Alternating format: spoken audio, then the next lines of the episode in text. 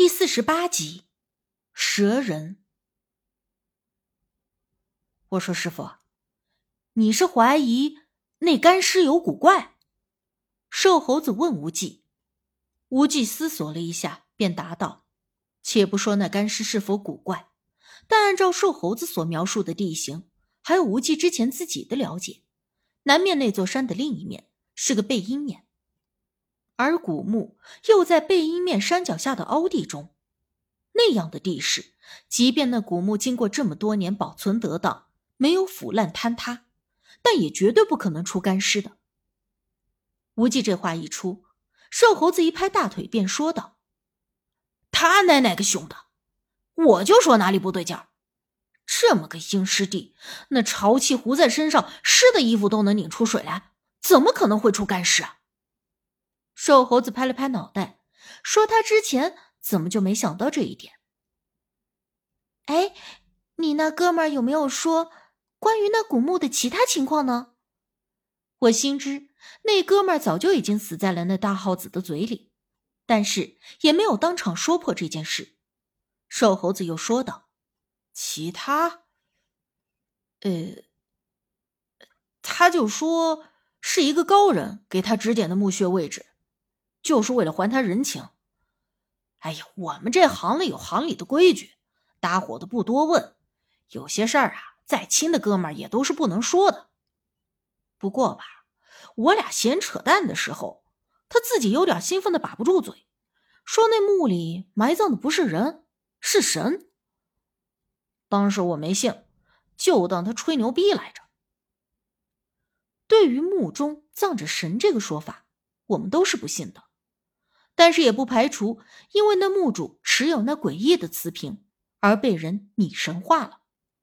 可惜瘦猴子当时并没有能够从墓葬中发现任何的文字记载，唯独墓中角落里的条石上刻有文字，可是他半个也不认识。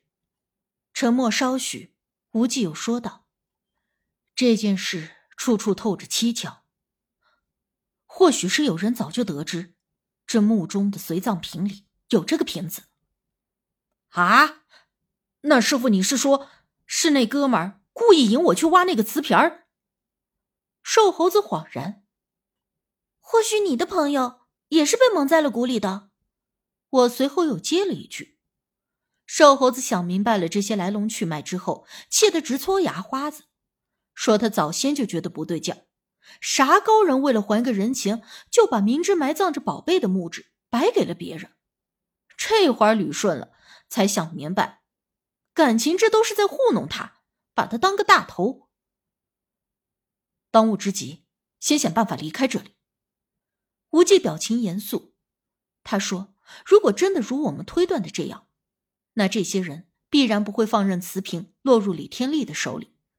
如今不过是找不到那哥们儿的踪迹，一旦得知瓶子在瘦猴子的手上，必然不会善罢甘休。”瘦猴子眼珠子一咕噜，就问我俩咋知道找不到他哥们儿的踪迹。事到如今，也没有必要瞒着他了。我说，当时他追着大耗子的时候，我和无忌就在不远处。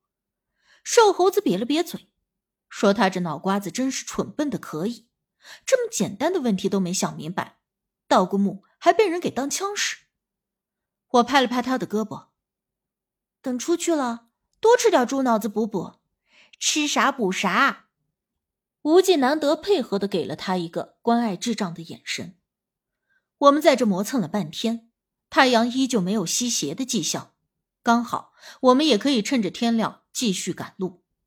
没有星星，没有罗盘，太阳轨迹也诡异。这种情况之下，我们很难比照方向。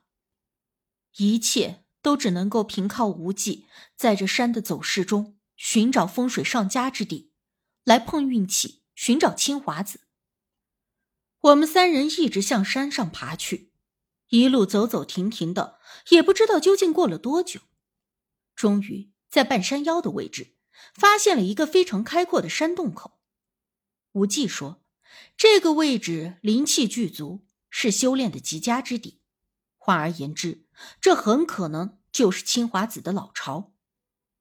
同样是望着镜，爬起来可就费了劲儿了。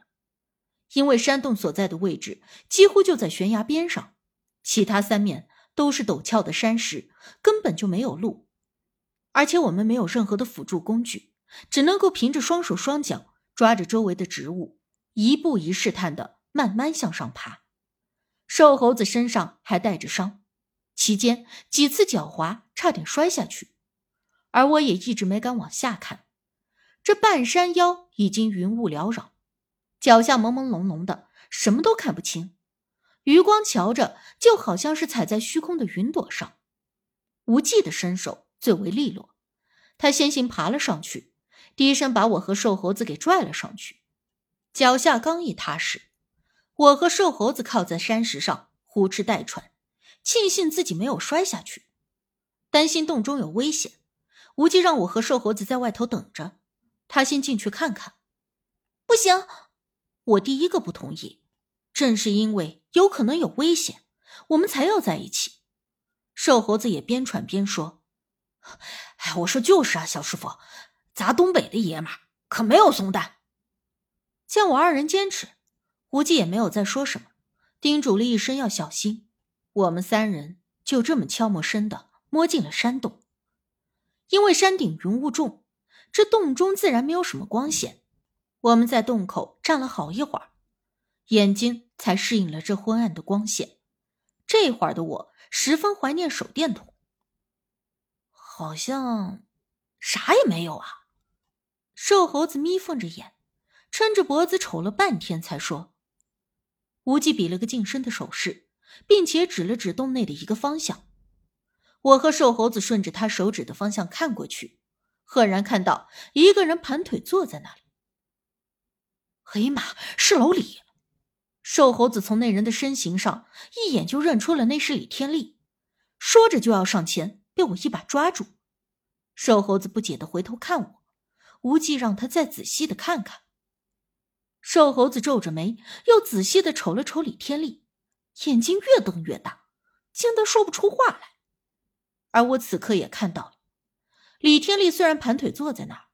可是他身体左侧还分明有一条非常粗的青褐色蛇尾，那蛇尾有成年男人的大腿粗细，就好像从李天利的屁股上伸出来似的，拖在一旁，时不时的还轻微摆动一下。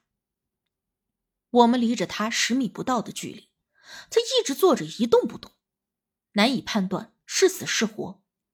最重要的是，那条蛇尾不知是怎么一回事。我低声的问无忌：“这事儿要咋整？是管他还是不管他？”无忌没说话，而是双目一闭，口中默念了一句什么。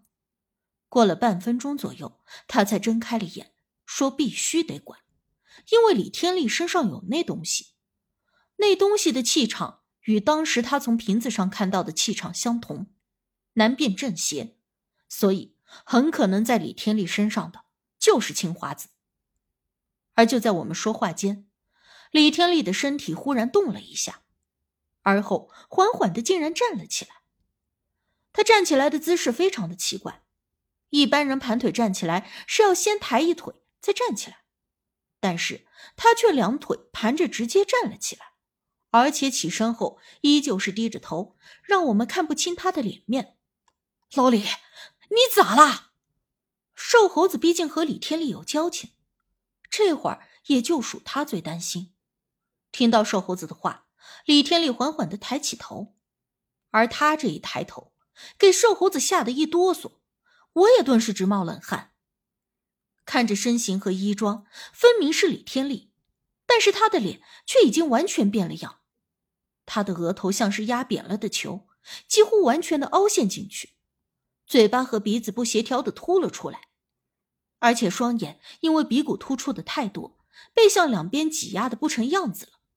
原本应该长在正面的双眼，这会儿却跑到了太阳穴的位置。